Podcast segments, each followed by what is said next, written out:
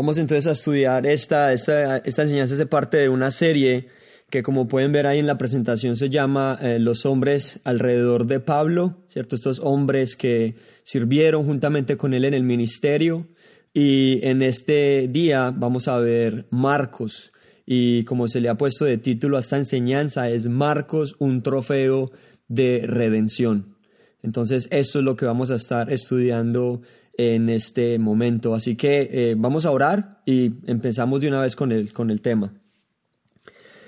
Padre Celestial, gracias por este día, la oportunidad que nos das de reunirnos y nuestra oración es que tú utilices, Señor, esta enseñanza, los versículos que vamos a ver, eh, que podamos aprender de la vida de Marcos, podamos sacar allí enseñanzas prácticas para nuestras vidas ver sobre todo esa gracia tuya que redime, que restaura, que podamos eh, contemplar esa verdad de tu gracia y cómo nos has rescatado y que solamente por tu misericordia nos has tenido por fieles y nos has puesto en el ministerio. Que podamos recordar eso constantemente, Señor, que la salvación es una misericordia y que el ministerio es una misericordia, que no lo merecemos, pero en tu gracia tú nos lo has otorgado. Edifícanos, pedimos esto eh, por los méritos de nuestro Señor Jesucristo en la cruz. Amén. Muy bien, entonces Marcos, un trofeo de redención. Este es el estudio eh, de nosotros. Ahora, eh, a manera de introducción, vamos a observar algunos datos básicos de la vida de Marcos, algo así introductorio. Y como bien mencionaban ahorita, Juan era su nombre judío, mientras que Marcos era su nombre romano. Y usted eh, recordará que esto era algo eh, normal. Tenemos varios personajes en las escrituras que tenían dos nombres, ¿cierto? Por ejemplo, tenemos a Saulo de Tarso, también llamado Pablo. Tenemos a, Cefas, que también se le llamaba Pedro. Tenemos a, a María, que también tenía otro nombre. Y así en el, en el Nuevo Testamento vemos que varios personajes bíblicos tienen dos nombres. Uno normalmente corresponde a su linaje judío y el otro corresponde a su nombre romano, ya que sabemos que en ese entonces esta región de Jerusalén estaba bajo el dominio del imperio romano. Así que podemos ver aquí eso también en Marcos, pero normalmente en las escrituras, especialmente en el libro de Hechos, se le reconoce a él como Juan Marcos. Así que tener eso presente ahí con relación a el nombre de él. Ahora, este Juan Marcos era hijo de cierta María. Y usted dirá, pero venga, ¿cuántas Marías hay en la Biblia? Eso está lleno de Marías. María Magdalena, María la otra, María la madre de Jesús, María la madre de Juan Marcos. Y, y sí, era un nombre muy común en ese, en ese tiempo eh, temprano del Nuevo Testamento, pero esta María es diferente, porque esta María tenía una casa en Jerusalén, ¿cierto? Entonces ahí las escrituras en Hechos 12:12 12 nos hablan de esta vivienda que esta ah, María, la mamá de Juan Marcos, poseía. Y eso también es un dato que vamos a ver más adelante, pero se los anticipo. Eso también indica que María era una mujer de dinero. Vamos a ver más adelante por qué. Ahora, esta mujer, María, probablemente era viuda. Y eso lo deducimos debido a que no se hace ninguna mención a su marido en, en, el Nuevo Testamento. Eh, es algo así parecido a María y José durante el tiempo de la pasión de nuestro Señor Jesucristo, porque no hay más mención de José eh, eh, en ese periodo del ministerio de nuestro Señor Jesucristo. Entonces, por eso eh, muchos eruditos señalan que para ese tiempo José ya había muerto. Entonces, ya que no hay mención de el papá de Marcos, es decir, el esposo de María, entonces se cree que esta mujer era viuda porque no se hace mención de su esposo. Ahora, esta mujer también eh, fue valiente en su fe. Ella no temía ser anfitriona de la iglesia perseguida. Y si usted lee ese capítulo 12 de, de Hechos, usted va a observar que hay persecución, no, de, hecho, el capítulo comienza con eh, cuando están asesinando allí a, a Jacobo. Y entonces, eh, más adelante, usted puede observar en ese capítulo 12 que Pedro es llevado a la cárcel y luego de que Pedro sale, se ve que hay un grupo de creyentes que se está reuniendo en la casa de María, la mamá de Juan Marcos. Entonces, imagínese eso, esta iglesia está en persecución, estos creyentes están siendo perseguidos, Pedro recién sale de la cárcel y los creyentes están reunidos en la casa de esta mujer. No temía ser, eh, o, más bien no temía la, a la persecución, al ser anfitriona de, de una, una congregación perseguida. Recuerdan que, por ejemplo, en Hechos, más adelante uno observa que eh, los, están haciendo iglesia en, eh, con Jasón y van hasta la casa de Jasón para tomar los presos, porque la, la, hostilidad en contra del el cristianismo era muy agresivo y e iban a las casas y los sacaban de allí. Entonces esta mujer es valiente en su fe porque no temía a ese tipo de persecución. Entonces, eh, una de las deducciones que se hace de esta mujer es que su familia, la familia de Juan Marcos, era una familia adinerada, era una familia rica, eh, porque la casa en la que se reunían era lo suficientemente grande para albergar una reunión de la iglesia. Y el texto incluso en Hechos 12:13 dice que la casa tenía una puerta exterior y aparte de eso la familia tenía una servidora, una persona encargada de abrir y cerrar la puerta. Voy a leer ahí Hechos 12, 12 y 13 para que usted observe esto también allí. Hechos 12, 12 y 13. Aquí en el contexto, como les comentaba, Pedro es librado de la cárcel y dice el versículo 12, Hechos 12, 12. Y habiendo considerado esto, llegó a la casa de María, la madre de Juan el que tenía por sobrenombre Marcos, donde muchos estaban reunidos orando. Entonces observe, hay muchos, están allí en la casa de eh, María, la mamá de Juan Marcos, y hay muchos allí reunidos orando. Y mire el verso 13. Cuando llamó Pedro a la puerta del patio, salió a escuchar una muchacha llamada Rode. Entonces, eh, los eruditos eh, indican que estos son detalles de una casa que es grande y, obviamente tener una casa en, en, el primer siglo donde había muchos creyentes, hay una como una servidora y, y, era algo que significaba que la familia tenía cierto poder adquisitivo para poder hospedar ese tipo de reuniones. Entonces, esos datos básicos allí, a manera de introducción de Marcos, y también sabemos que las escrituras nos dicen que él era primo de Bernabé. Bernabé, un personaje muy importante también que vemos ahí eh, en el Nuevo Testamento, también colaborador del apóstol Pablo. Y más adelante vamos a ver una nota con relación a Colosenses 4.10, porque eh, la, reina Valera dice que él era sobrino de Bernabé. Entonces, eh, las otras escrituras nos dicen que él era el primo pero Colosenses 4.10 dice que era sobrino en la Reina Valera, pero es algo que vamos a tocar muy brevemente más adelante solamente para explicar por qué se dice ahí que es sobrino. Pero tenga presente, Marcos era primo de Bernabé.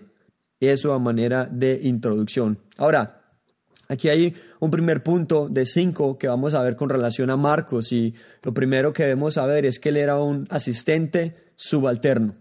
Él estaba asistiendo de manera allí subalterna a el apóstol Pablo y este hombre Marcos, él recibió una oportunidad de oro. Hechos 12, 25 nos dice la escritura, y Bernabé y Saulo, cumplido su servicio, volvieron de Jerusalén, llevando también consigo a Juan, el que tenía por sobrenombre Marcos. Entonces, ¿qué está sucediendo allí? Recuerde que Bernabé y Pablo entregaron un regalo financiero de la iglesia que estaba en Antioquía a la iglesia en Jerusalén, porque en Jerusalén había un momento de hambruna la iglesia estaba teniendo problemas financieros. Entonces Pablo y Bernabé recogen una ayuda financiera ahí en Antioquía y la llevan a Jerusalén. Bernabé y Pablo probablemente durante ese tiempo se alojaron en la casa de María, que era, como decimos, la madre de Marcos, la tía de Bernabé. Ahí usted puede ver ese asunto allí del árbol genealógico, ¿no? Bernabé y Marcos eran primos porque María era la madre, eh, perdón, la tía de Bernabé. Yo siempre batallo mucho con el árbol genealógico, pero yo sé que ustedes no y sé que comprenden esto muy bien. Entonces, tiene sentido, ¿no? Bernabé y Pablo están de regreso en Jerusalén y necesitan un lugar para alojarse mientras hacen su ministerio allí, de ver cómo está la iglesia en Jerusalén, ayudar con este momento de hambruna. Y seguramente entonces se alojaron en la casa de María, ahí donde vivía Juan Marcos, el primo y la tía de, de, de Bernabé. Entonces, seguramente también en ese proceso, ellos invitaron a Marcos a viajar de regreso a Antioquía con ellos. Obviamente, o, pensamos aquí que es para servir como asistente en la iglesia que estaba creciendo en Antioquía. Entonces, llegan ahí, hey Pablo, este es mi primo, mucho gusto, Juan Marcos, y hey, vamos a ir a Antioquía de nuevo, hay mucho trabajo allí, la iglesia está creciendo y no estaría de más que nos echara una mano. Y entonces eh, allí Marcos recibe esta oportunidad de oro, de, de, trabajar de la mano del apóstol Pablo y de su primo Bernabé en la iglesia creciente allí en Antioquía. Entonces tenemos allí como tal esta oportunidad que se le presenta aquí a Marcos. Ahora, Hechos 13, 4 y 5, eh, observe lo que dice. Ellos entonces, enviados por el Espíritu Santo, descendieron a Seleucia y de allí navegaron a Chipre, y llegados a Salamina, anunciaban la palabra de Dios en las sinagogas de los judíos. Tenían también a Juan de ayudante. Observe ahí esa parte final de este versículo 5. Tenían a Juan de ayudante. Esa palabra que vemos allí, ayudante, es bien importante, sobre todo porque al final vamos a ver cómo la escritura llama a Marcos de tres maneras diferentes y esta es la primera designación que le dan, ayudante, ¿no? Usted puede observar ahí esta palabra hiperetes, que literalmente significa bajo cubierta. Y no se preocupe si usted no sabe qué es un trireme, un trimene trireme romano, porque yo tampoco lo sabía, pero eh, un trireme romano era como un barco eh, de los romanos y se llama trireme porque tenía tres secciones en las que las personas remaban. Y, la, la, palabra ayudante aquí eh, literalmente o, se refiere al asistente que estaba en la parte inferior de ese barco. Y la palabra también se usa no para ayudante de médico, un guardia de un funcionario, un alguacil, el ayudante de un sacerdote, algo así como el que hace los mandados. Un, un, asistente allí que está colaborando. Usted puede observar allí la imagen, lo que es el trireme romano. Usted de pronto eh, no sabe, pero los romanos eran muy fuertes, eh, potentes en el asunto de, de cuando se trataba de batallar en el mar.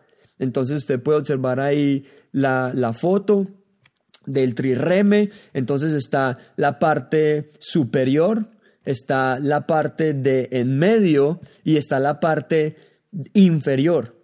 Esa parte de abajo que estaba casi al nivel del mar es al que se le llamaba un, el, el, trireme, el asistente, el ayudante era el que estaba en esa parte de ahí abajo.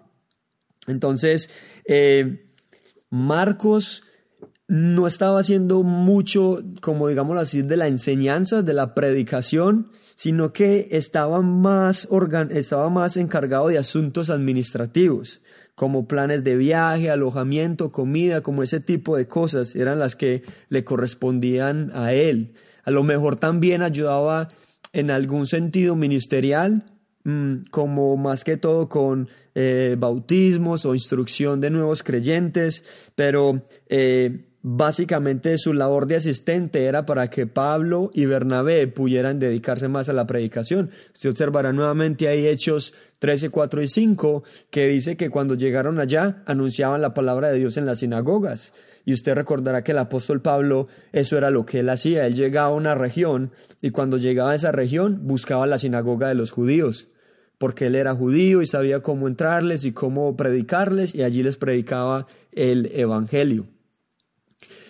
Entonces, eh, cuando ellos parten para esta región de, de Antioquía, eh, ustedes notarán que Marcos abandonó, o, Marcos, como dice aquí, él desertó este, este equipo. Y eso fue muy, no pasó mucho tiempo eh, desde que ellos empezaron el primer viaje misionero para que Marcos hiciera esto. ¿no? Entonces Bernabé convence a Pablo de llevar a Juan Marcos, ellos arrancan, por decirlo así, ellos llegan, como leímos en Hechos 13, ahí a Chipre, y eso es en el año, ese es el primer viaje misionero del apóstol Pablo, año 47-48. Y mire lo que dice Hechos 13. Tengan en mente, en el 4 del 5 dice que salieron, y mire lo que dice Hechos 13. Dice, habiendo zarpado de Pafos, Pablo y sus compañeros arribaron a Pergue o Perge de Panfilia, pero Juan, apartándose de ellos, dice la escritura, volvió a Jerusalén. Y este término acá también es muy importante, donde dice la escritura, lo pueden ver ahí subrayado de Hechos 13:13, 13, apartándose de ellos. Literalmente dice, desertó. Este Marcos, allí en el primer viaje misionero, no mucho tiempo después de empezar este viaje desde Jerusalén, el hombre dice, ¿saben qué? Hasta luego.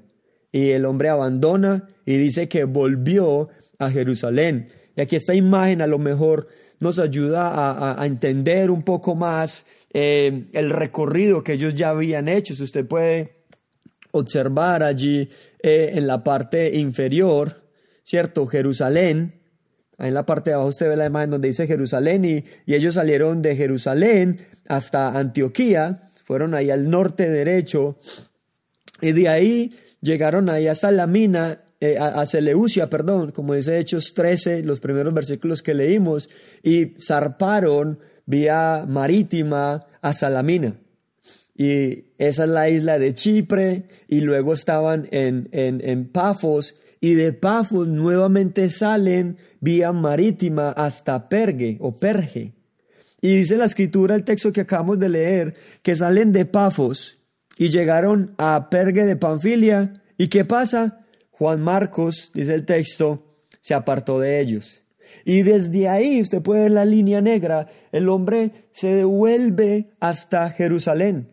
Todo lo que había avanzado, todo lo que habían pasado, y el hombre desertó. El hombre abandonó en el primer viaje misionero. Ni siquiera habían llegado a esa región de Antioquía, eh, eh, donde ellos eh, querían ir más adentro de las montañas. No alcanzaron a llegar porque Juan Marcos se, se, fue. Obviamente Pablo y Bernabé es otra historia, pero Marcos allí, él deserta, dice la escritura, se apartó de ellos.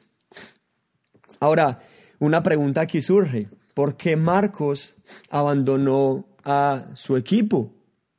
Y una de las razones que se presentan es de que Marcos extrañaba su hogar. En otras palabras, a Marcos le dio mamitis.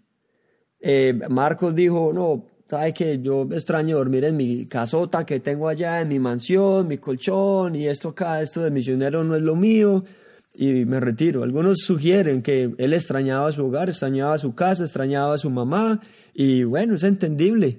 Dice que él abandonó por esa razón, pero es simplemente algunas opciones allí. O que Marcos se resintió por el ascenso de Pablo al liderazgo. Bueno, a lo mejor algo de celos ahí, quién sabe, pero eso de nuevo es especulación porque el texto no nos dice que haya ocurrido algo así en Marcos como tal. eh, sugieren también de que Marcos no estaba de acuerdo con el énfasis del apóstol Pablo a la misión a los gentiles, ¿cierto? Saben que el apóstol Pablo tenía claro su llamado, apóstol de Jesucristo a los gentiles, él buscaba las sinagogas, pero luego se iba a los gentiles y bueno, seguramente dicen algunos que a Marcos no le gustó ese énfasis. Eh, algunos, y creo que más acertados, presentan esta opción de que Marcos, él no estaba preparado para este tipo de trabajo, ¿cierto? Él, tiene cierta comodidad en Jerusalén y, ¿cierto? A lo mejor ayudaba a su mamá ahí cuando se reunían, pero es otra cosa ir y, viajar a pie, viajar en un animal, luego montarse en una balsa ahí y, batallar con las tormentas y todo eso. Y dicen algunos que a lo mejor él no estaba preparado para la dificultad de ese trabajo. Y aquí en estas fotos podemos ver eh, cómo se ve ese lugar donde ellos llegaron de Perge, donde dice ahí la escritura Panfilia. Y para ellos poder llegar a Antioquía, a esa parte donde Pablo y Bernabé querían llegar, ellos tenían que atravesar una zona montañosa, eh, algo así como unas cordilleras allí, y, o sea, literal, llegaban a Pergue, que era la costa, la parte donde llegaban los, los navíos y los barcos y todo esto, y de ahí tenían que literal pasar esas montañas. Entonces, ese camino en ese entonces era un camino peligroso por las condiciones climáticas, porque también eran caminos que los eh, ladrones aprovechaban para, cierto, robar y aporrear allí a los viajeros. Entonces, Piensen eso, segunda vez que eh, él, monta en barco también, llegan allí a Pergue y le dicen ahí, bueno, pues prepárate porque vamos a atravesar estas montañas para poder llegar a Antioquía. Y Juan Marcos vio eso y dijo, no, pues hasta aquí nos trajo el río, hasta aquí los acompañé, hasta luego, me voy otra vez para Jerusalén. Esto es muy difícil, esto no es para mí. Y el hombre entonces eh, se devuelve.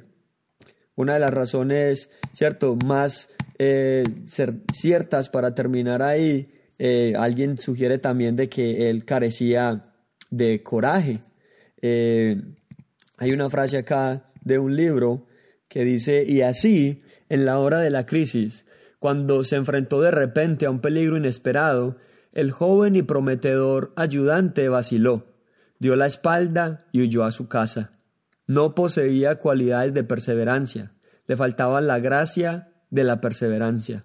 Después de haber puesto la mano en el arado, miró hacia atrás. Y algo que lo pone a uno a, reflexionar aquí eh, con este asunto de Marcos es de que usted recordará esa porción de las escrituras eh, donde el Señor habla acerca de alguien que va a construir una torre y no se sienta y hace los gastos, o, un rey que va a salir a batallar y no mide su ejército y queda en vergüenza, ¿no? Eh, también cuando nos habla la escritura del costo del, discipulado, del costo de, seguirlo a él. Eso es más bien lo que le sucedió a Marcos. Él, vio que era una gran oportunidad, eh, pensó que él podía hacerlo, pero no eh, hizo bien las cuentas, no hizo bien el cálculo y cuando se enfrentó a la persecución, a la hostilidad, a la agresividad de los gentiles y de los que no eh, se creían en el Evangelio, él desertó. Él, como dice allí la escritura, es muy tremenda esa palabra porque dice que él se apartó. Y, y, esa raíz, apartándose de ellos, es una raíz similar a la de un apóstata. Obviamente la escritura no nos dice, no nos está diciendo que Juan Marcos apostató de la fe, sino más bien se apartó de Pablo y Bernabé. Él no apostató de la fe, sino que se apartó de, de ellos. Digo, esta tarea, esta labor no es para mí, yo me aparto, me retiro nuevamente para Jerusalén. Entonces, observe, ahí lo llama ayudante y luego más adelante lo llama desertor se apartó allí Juan Marcos. Y entonces Marcos también causó división del primer equipo misionero, porque Bernabé es el que lo recomienda, él es su primo y Pablo y Bernabé después un, par de años después van a tener un altercado. Y usted observa eso ahí en Hechos 15, 36 al 40.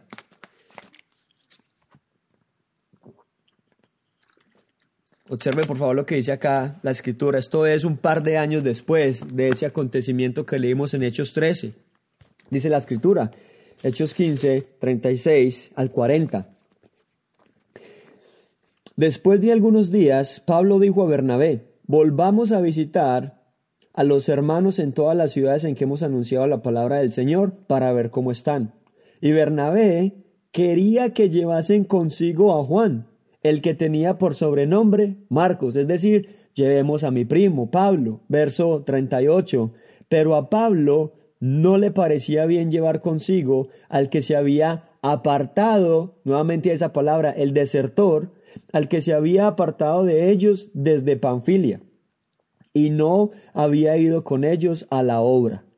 Versículo 39, y hubo tal desacuerdo entre ellos que se separaron el uno del otro. Observa esa palabra ahí en el 39. Hubo tal desacuerdo entre ellos que se separaron el uno del otro. Bernabé, tomando a Marcos, navegó a Chipre y Pablo, escogiendo a Silas, salió encomendado por los hermanos a la gracia del Señor y pasó por Siria y Cilicia, confirmando a las iglesias. Mire esa escena ahí. Pablo dice, listo, como buen pastor, misionero y apóstol, vamos a volver a visitar a los hermanos, animarlos en la fe, ver cómo están, edificarlos, exaltarlos. Bernabé dice, listo, de una, vamos a llevar a mi primo Juan Marcos. Y Pablo le dice, no señor, ese, ese, ese Juan Marcos no lo vamos a llevar porque él se apartó. Él es un desertor, no lo llevemos. Y el versículo 39 dice que había cierto eh, desacuerdo entre ellos. Y observa en el verso 38 lo que le mencionaba, al que se había apartado. Literalmente dice allí apóstanta. Y de ahí viene esa, esa raíz que vemos más adelante en Primera de Juan, de los apóstatas, los que abandonan la fe. Pero ya hicimos la aclaración de que él no abandonó o no apostató de la fe, sino que abandonó, se apartó, desertó en ese primer viaje misionero. Y allí, en ese versículo 39 donde dice hubo tal desacuerdo, esa, esa, esa palabra, esa expresión, no es simplemente de que, oh, Pablo, llevemos a mi primo. Y Pablo le dijo, no, no lo quiero llevar. Y Bernabé le dijo, oh, ok, está bien. No, el, el texto implica que hubo exasperación. O sea, e, es decir, hubo una diferencia de opinión intensa casi que una discusión acalorada entre Pablo y Bernabé, que tal fue la discusión entre ellos que se separaron. Dice la escritura claramente, hubo un desacuerdo tan grande entre ellos que no pudieron conciliar y decir, ok, vamos a hacer esto o aquello. No, como se dice por ahí, partieron cobijas. Usted váyase para Chipre y yo me voy con Silas para otro lugar porque juntos con Juan Marcos no podemos trabajar. Allí usted podrá estar pensando, uy, ese Pablo tan falto de gracia, eh, o bueno, varias cosas que, que las escrituras finalmente no nos dicen, solamente tenemos el final feliz que vamos a ver más adelante. Juan Marcos apartó la mano del arado y no fue digno de que se le volviera a confiar ese arado. Recuerden, el 13, él aparta, él se aparta. En el capítulo 15, un par de años más adelante, cuando Bernabé lo, lo, sugiere a él para seguir. A lo mejor Juan Marcos ya estaba más maduro, ya había aprendido más, seguro esa experiencia lo transformó, lo cambió, pero no se le pudo dar esa oportunidad para ir con ellos a este, a este viaje. El duro reproche de Pablo sacudió sin duda la complacencia de Marcos ante la gravedad de su deserción. Le hizo darse cuenta de la seriedad, de la responsabilidad y de las posibles consecuencias del largo alcance de la fidelidad. Se dio cuenta de que el servicio cristiano exige que el hombre sea fiel. Eh, es una, uno puede pensar del apóstol Pablo ahí de que fue un trato difícil, como mencioné anteriormente, mm, fue falto de gracia. Solamente sabemos que en la providencia divina el mismo Señor utilizó eso para formar el carácter de Marcos. prácticamente es, es no, no, no, no te apresures a estar en el ministerio. Eh, ora, medítalo, pídele al Señor confirmación, porque eh, eh, es un precio muy alto que hay que pagar y se requiere, como dice las escrituras, que los administradores sean hallados fieles. ¿no? Demanda sacrificio, demanda muchas cosas y, y, Pablo, él como apóstol de Jesucristo lo sabe y yo no veo esto algo como, como algo duro, sino más bien en el sentido instructivo de, de darle una lección más bien allí a Juan Marcos. Entonces Marcos también se convirtió en un fiel ayudante de Pedro. Este es allí un tercer punto, que él fue un hijo fiel. Y es sorprendente ver cómo eh, la, gracia de Dios está ordenando todos los detalles de la vida de, de Juan Marcos. Observe esto conmigo. Pedro conocía a Marcos desde los primeros años de la historia de la iglesia. Eh, recuerde que Juan Marcos vivía en Jerusalén y Pedro estaba también allí. Y leímos ahorita en el capítulo 12 de que Pedro está en la prisión, luego él es liberado y cuando él es liberado, ¿a dónde fue? Él fue a la casa de María, la madre de Juan Marcos, donde todos estaban, o muchos más bien, estaban allí reunidos orando. Entonces uno puede ver esas conexiones que Pedro, eh, perdón, que Juan Marcos tenía. Primo de Bernabé, salió con el apóstol Pablo también en un viaje desierta y, y también conocía a Pedro allí por el ministerio del apóstol Pedro en Jerusalén. Y allí, en primera de Pedro 5.13, el, apóstol Pedro habla acerca de Marcos y él lo llama mi hijo. Dice eh, allí la escritura, os saluda también mi hijo Marcos. Entonces en la primera epístola del apóstol Pedro, eh, al final de su carta, habla acerca de Marcos, de que está con él. Observe que Pedro llama a Marcos mi hijo, lo que puede ser eh, o, puede implicar el papel de Pedro en la conversión de Marcos o más probablemente el profundo afecto de Pedro. Usted recordará que el apóstol Pablo también llamaba hijo en la fe eh, o, hijos a Tito, a Timoteo y a estos jóvenes que eh, colaboraban también en el ministerio del apóstol Pablo. Entonces, Pedro, de la misma manera en la que Pablo llama a Timoteo hijo, Pedro llama a Marcos, lo llama también hijo. Y allí las escrituras hablan de que Pedro escribe desde Babilonia y, Babilonia es Roma. Y eso es en el año aproximadamente 64. 64 después de Cristo.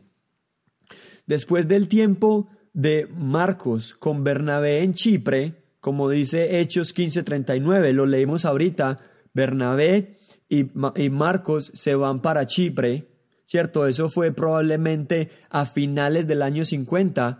Marcos viajó a Roma y estando en Roma entró en contacto con el ministerio del apóstol Pedro. Usted va observando ahí, ¿no? De nuevo, cómo la providencia divina va guiando a Marcos. Salen en el año 50 para Chipre y regresan de Chipre. Él se va para Roma y allí entonces él está cerca al apóstol Pedro. Se convirtió como en un ayudante fiel al apóstol Pedro. Eso fue aproximadamente 14 años después de lo que leemos en Hechos 15, 39. Y aquí hay un comentario de la Biblia del pastor eh, MacArthur que es muy preciso. Obsérvelo ahí. Dice, por supuesto que Pedro no era ajeno al fracaso. Su influencia en el joven sin duda sería clave para ayudarlo a salir de la inestabilidad de su juventud y llevarlo a la fortaleza y la madurez necesarias para la obra a que Dios lo había llamado. Hermanos, esto es sorprendente. Esto es tremendo, porque recuerdan a Pedro en los evangelios. Pedro en los evangelios está ahí negando al Señor Jesucristo. Luego cuando eh, escucha cantar, el hombre llora amargamente porque había negado al Señor Jesucristo. y luego el Señor Jesucristo lo restaura y en Juan 21 y luego vemos a un Pedro muy, muy, muy potente en el libro de Hechos predicando y no le importa ser perseguido y se goza cuando lo golpean y, muere allí como un mártir testificando del Evangelio glorioso del Señor Jesucristo. Pero cuando llega Marcos, el, desertor, el, el apartado, el falseto, el que abandonó a Pablo y a Bernabé, Pedro sabe lo que es el fracaso. Pedro sabe lo que es estar en ese lugar donde te llaman el apartado, el desertor, el que falló.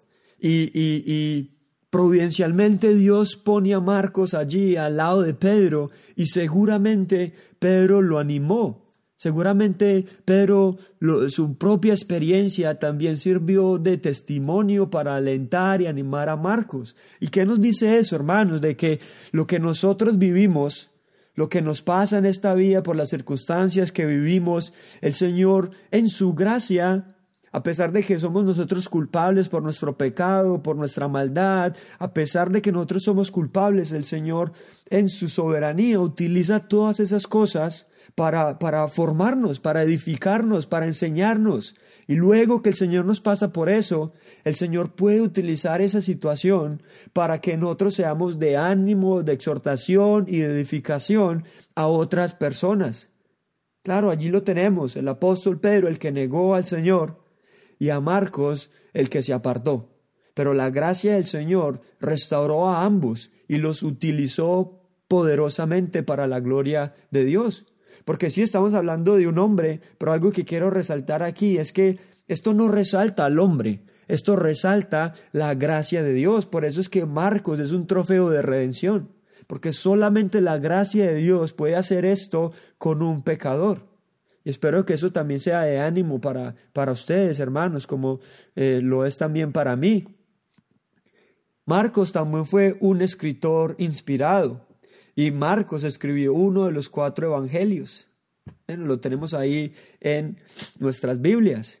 Y hay unos testimonios de eh, los historiadores del primer siglo que eh, aseguran este tipo de datos. Aquí hay una cita de Papías hablando acerca de sus conversaciones con el apóstol Juan. Dice allí el texto, Marcos, habiéndose convertido en el intérprete de Pedro, escribió con precisión todo lo que Pedro recordaba. Sin embargo, no fue en orden exacto que relató los dichos o hechos de Cristo, porque ni escuchó al Señor ni lo acompañó, pero después, como dije, acompañó a Pedro, quien se acomodó a sus instrucciones, a las necesidades de sus oyentes, pero sin intención de dar una, una narración regular de los dichos del Señor. Por lo tanto, Marcos no se equivocó al escribir así algunas cosas como las recordaba. Por un lado, tuvo especial cuidado no omitir nada de lo que había oído y no poner nada ficticio en las declaraciones. Entonces, lo que eh, la historia de la iglesia nos dice es de que Marcos escribió el Evangelio que lleva su nombre, mientras el apóstol Pedro le narraba a él la historia del Señor Jesucristo. Y, eso es algo que, que, es cierto y que lo creemos. Justino Mártir también dice lo siguiente con relación al Evangelio de Marcos. Él dice que este Evangelio registra las memorias de, de Pedro. Entonces es un dato ahí interesante, por si usted de pronto no lo sabía, Marcos escribe el Evangelio que lleva su nombre bajo, obviamente, la inspiración divina, la inspiración del Espíritu Santo, pero también la dirección del apóstol Pedro. Según la tradición, Marcos escribió su Evangelio mientras se encontraba en Roma.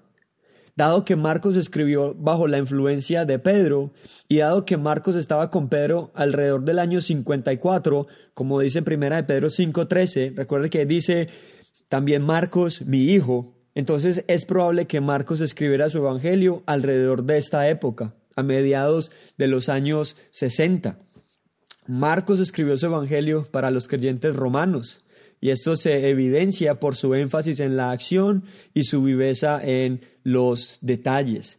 Entonces, eh, es importante también esta fecha de, de, Marcos, porque hay algunos que simplemente eh, liberales y no creen en la suficiencia de las escrituras y la autoridad y presentan esto de otra manera. Pero esto es lo que se reconoce generalmente como lo sano, de que Marcos escribe su evangelio bajo la dirección, obviamente inspirado por el Espíritu Santo y la dirección del apóstol Pedro.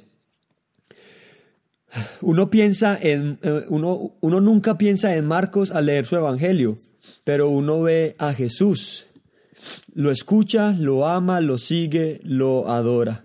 Eh, no, es una frase ahí con relación a, a este evangelio de Marcos. El evangelio de Marcos nos da la hermosa imagen de Jesucristo como el siervo perfecto. Fue la gracia manifiesta de Dios la que eligió a Marcos, el siervo que había fracasado, para registrar la historia del Hijo de Dios en un servicio incansable e, e, ininterrumpido para el hombre. Y algunas frases de estos eh, personajes. Ahora, eh, en quinto, eh, y digámoslo así, en último lugar de estos cinco aspectos que queremos ver acerca de Marcos, es de que él era un colega apreciado. Y Marcos cumplió los encargos de Pablo durante su primer encarcelamiento romano. Ojo, aquí la historia toma una...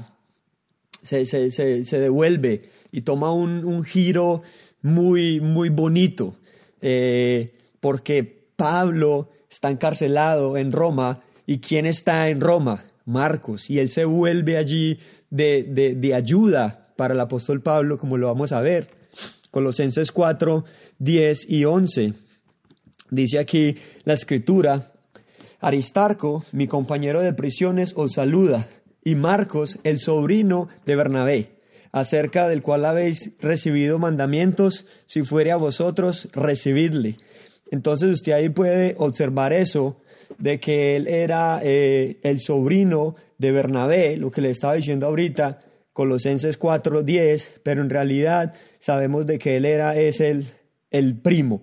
Y la razón ahí es que básicamente la reina Valera simplemente cometió, digámoslo así, un error y ponen ahí de que Marcos era el sobrino, pero el testimonio de las escrituras no es de que Marcos era el primo, no era el sobrino, uno observa las palabras en el idioma original y literal fue simplemente un error de traducción.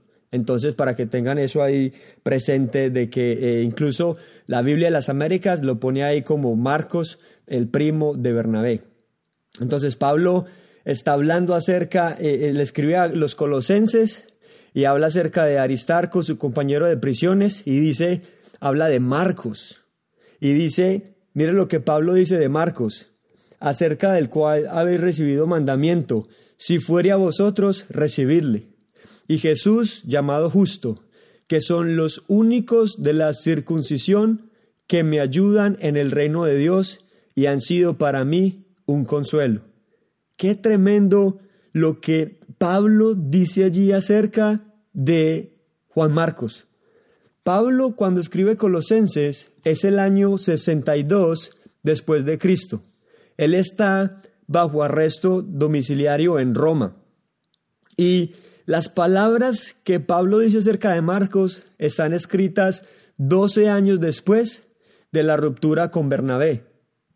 Recuerde, ellos rompen en el año 50 y cuando Pablo escribe Colosenses es el año 62, 12 años después, y eso es lo que aquí Pablo escribe acerca de Marcos. Marcos ahorita está en Roma, eh, lo recordamos ahorita sirviendo con Pedro y también se pone ahí en contacto nuevamente con Pablo 12 años después.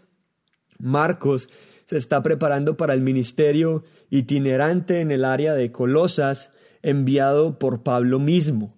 Eso es tremendo. Pablo mismo lo está encomendando 12 años después. Y mire cómo llama Pablo aquí a Marcos, lo llama un colaborador. Y también en el versículo 11 dice, han sido para mí un consuelo. Eso es tremendo, la manera en la que el apóstol Pablo aquí se refiere a Marcos como tal. El ayudante, el desertor, el que se apartó, ahora aquí Pablo lo llama un colaborador. Y también dice, ha sido para mí consuelo. Eso es tremendo de cómo la gracia del Señor restaura y no solamente eso, sino que en Filemón eh, Filemón 23 y 24, Pablo nuevamente habla de Marco.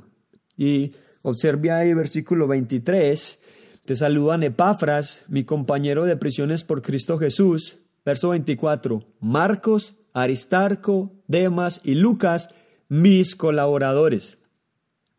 Usted recordará de que Colosenses y Filemón fueron escritas casi al mismo tiempo, año 62 después de Cristo, y como en Colosenses 4:11, Pablo se refiere a Marcos como un compañero de trabajo, una designación única que indica mucho más que un mero ayudante, de lo que vimos en Hechos 13, 5. Recuerden que dijimos que era un ayudante, a lo mejor no estaba involucrado en la predicación, sino más bien en un tema de logística. Pero en Colosenses 4, 10, 11 y en Filemón 23, 24 Pablo se refiere a Marcos como un compañero de trabajo, un compañero de ministerio, un colaborador. Ese término se refiere a un grupo específico que eh, llevaban a cabo comisiones especiales en nombre de Pablo. Eran los hombres que trabajaban con él.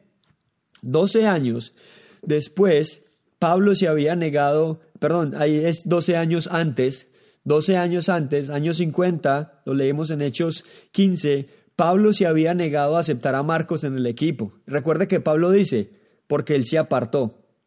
Pero ahorita, 12 años después, Pablo está enviando a Marcos a realizar el trabajo en su nombre. 12 años después de ese evento, ahora Pablo mismo lo está comisionando como un colaborador. Eso es durante el primer encarcelamiento romano de Pablo. Sin embargo, Marcos también fue de mucha bendición para Pablo durante su segundo encarcelamiento.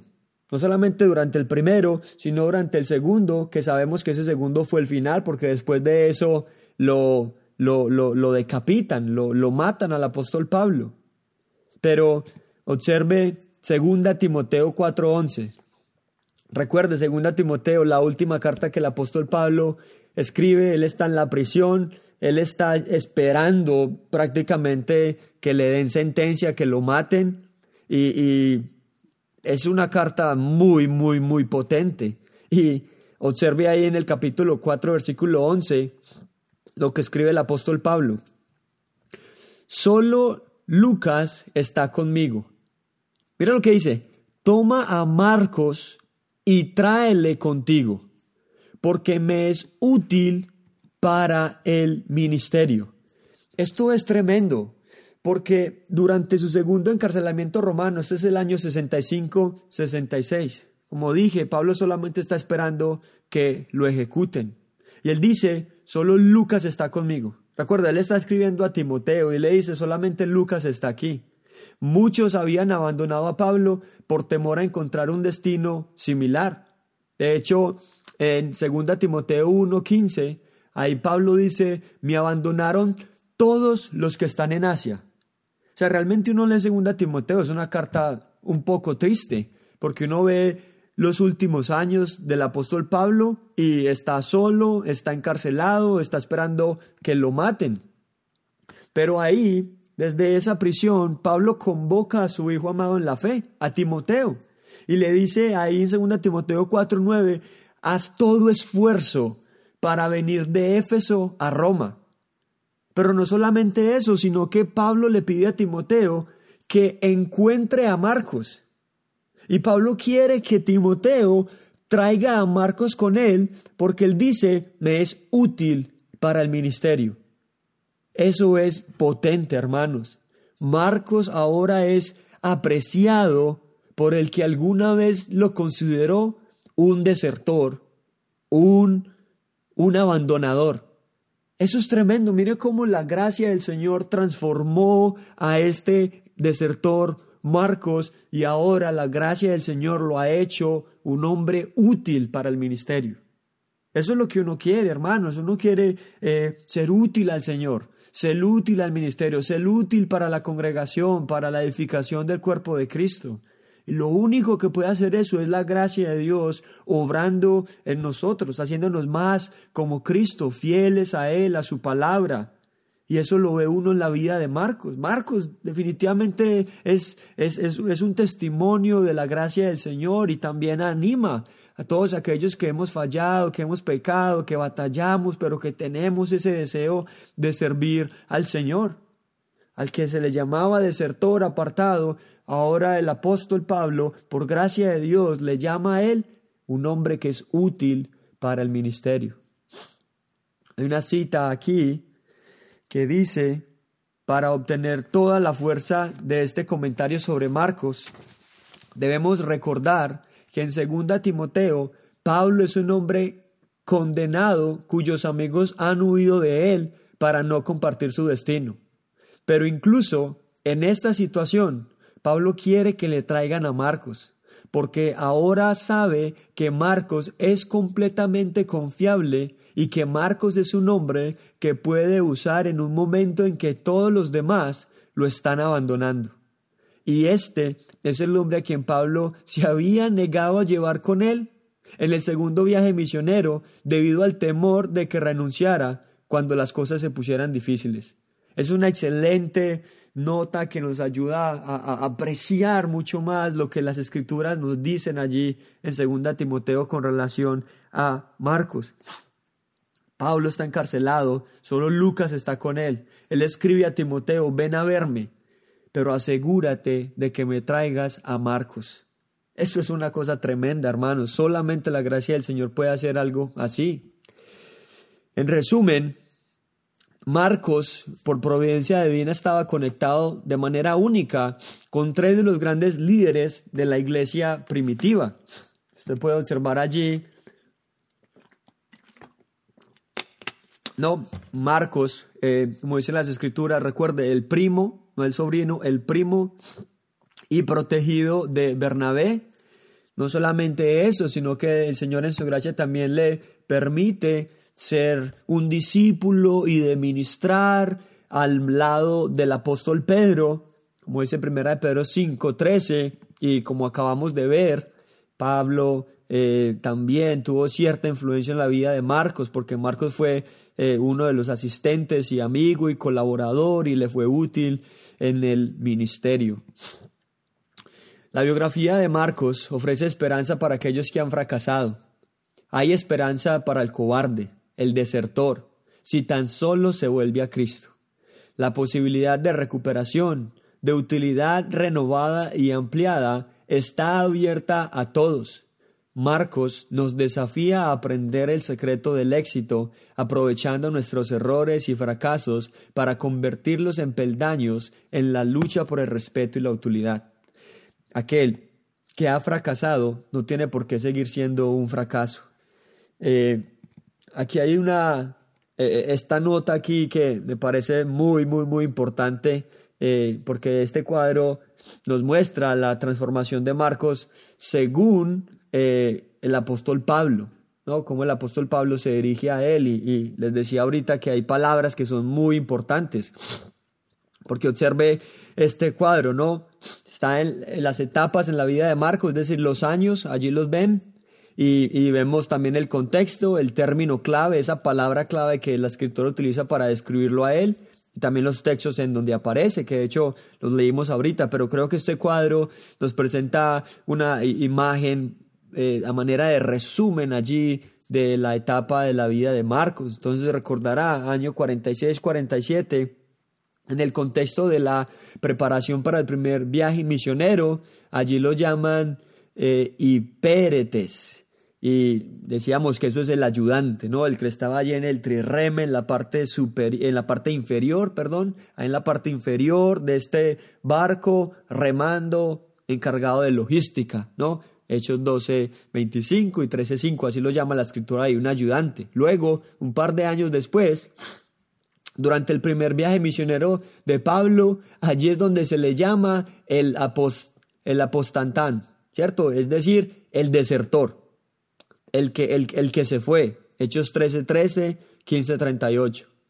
Y 12 años después, en el año 62 después de Cristo, en el contexto del primer encarcelamiento romano de Pablo, allí Pablo lo llama el sinergo, suena como de sinergia, ¿no? De este trabajo conjunto. Pablo lo llama allí un colaborador, un compañero en el ministerio. Y por último, un par de años después, 66 después de Cristo, durante el segundo y último encarcelamiento romano de Pablo, él lo llama el eurestos, es decir, útil. El que leímos ahí en segunda de Timoteo 4:11, útil para el ministerio. Entonces vemos allí, hermanos, en la vida de Marcos, cómo Marcos es un trofeo de redención, cómo Marcos eh, al principio no midió bien, no calculó bien eh, el, costo del ministerio, de, de, llevar el Evangelio, y él desierta, él simplemente abandona este grupo, pero la providencia y la gracia del Señor le permiten seguir ejerciendo ministerio, va a Chipre, luego va a Roma, conoce a Pedro, luego Pablo encarcelado, se reúne con él después de 12 años y uno ve allí cómo la providencia divina y la gracia del Señor están dirigiendo las decisiones, los pasos de la vida de Marcos, aún su, su pecado, para formar a Cristo en él y para hacerlo alguien útil para el ministerio. Y hermanos, eso nos anima a nosotros no, porque nosotros no somos diferentes a estos hermanos. Obviamente ellos tenían un llamado, eh, pero nosotros también somos débiles, también nosotros pecamos, también tenemos nuestras batallas con nuestro pecado y, y, bueno, lo único que nos queda es aprender del ejemplo de Pedro, pero sobre todo lo que vimos acá de Marcos, de cómo la gracia del Señor lo transformó, de cómo el Señor tomó a este hombre, el desertor, y lo hizo alguien útil para el ministerio. Por eso es que Marcos, como dice el título de la enseñanza, es un trofeo de redención. Y de nuevo, esta enseñanza exalta la gracia de Dios. Porque hermanos, es solamente por su gracia. El ministerio es una misericordia del Señor. Pablo dice, Señor, gracias porque nos tuviste por fieles poniéndonos en el ministerio. Y si estás en el ministerio, si estamos en el ministerio o si desea estar en el ministerio, esa es la primera premisa que hay que entender. Es una misericordia. Como dice el apóstol Pablo, por la gracia de Dios, soy lo que soy. He trabajado más que todos, pero no yo, sino la gracia de Dios que obra en mí. Y esa gracia fue la que hizo útil a Marcos y quiera el Señor que también en su gracia, en su misericordia, nosotros también podamos ser útiles primeramente para su gloria, para su honra y también para la edificación de su cuerpo, la iglesia. Solamente terminar con un texto aquí de Marcos, Marcos 10, 45, porque el Hijo del Hombre no vino para ser servido, sino para servir y para dar su vida en rescate por muchos.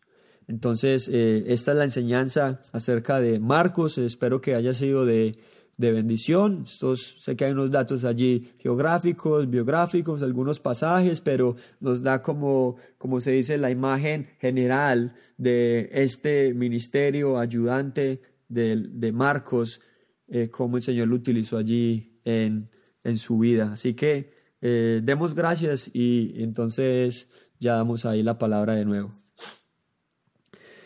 Señor, gracias por esta oportunidad. Gracias por eh, tu palabra y por poder también tener este tipo de estudios eh, biográficos, Señor, de estos hombres que, como dice la escritura, eran hombres pecadores, con debilidades como las nuestras, pero tu gracia se resalta allí, tu providencia de cómo controlaste sus vidas y de cómo tu gracia formó a Cristo en ellos. Y ese es nuestro deseo, que Cristo sea formado en nosotros y si hay algo que hacemos en la iglesia, Señor, ya sea en la enseñanza, ya sea como quieres, en la consejería, en el servicio, allí en logística, ayúdanos a hacer todo eso para tu gloria, para tu honra y que por tu gracia podamos ser útiles para el ministerio y para tu gloria. Pedimos esto en el nombre de Jesús. Amén.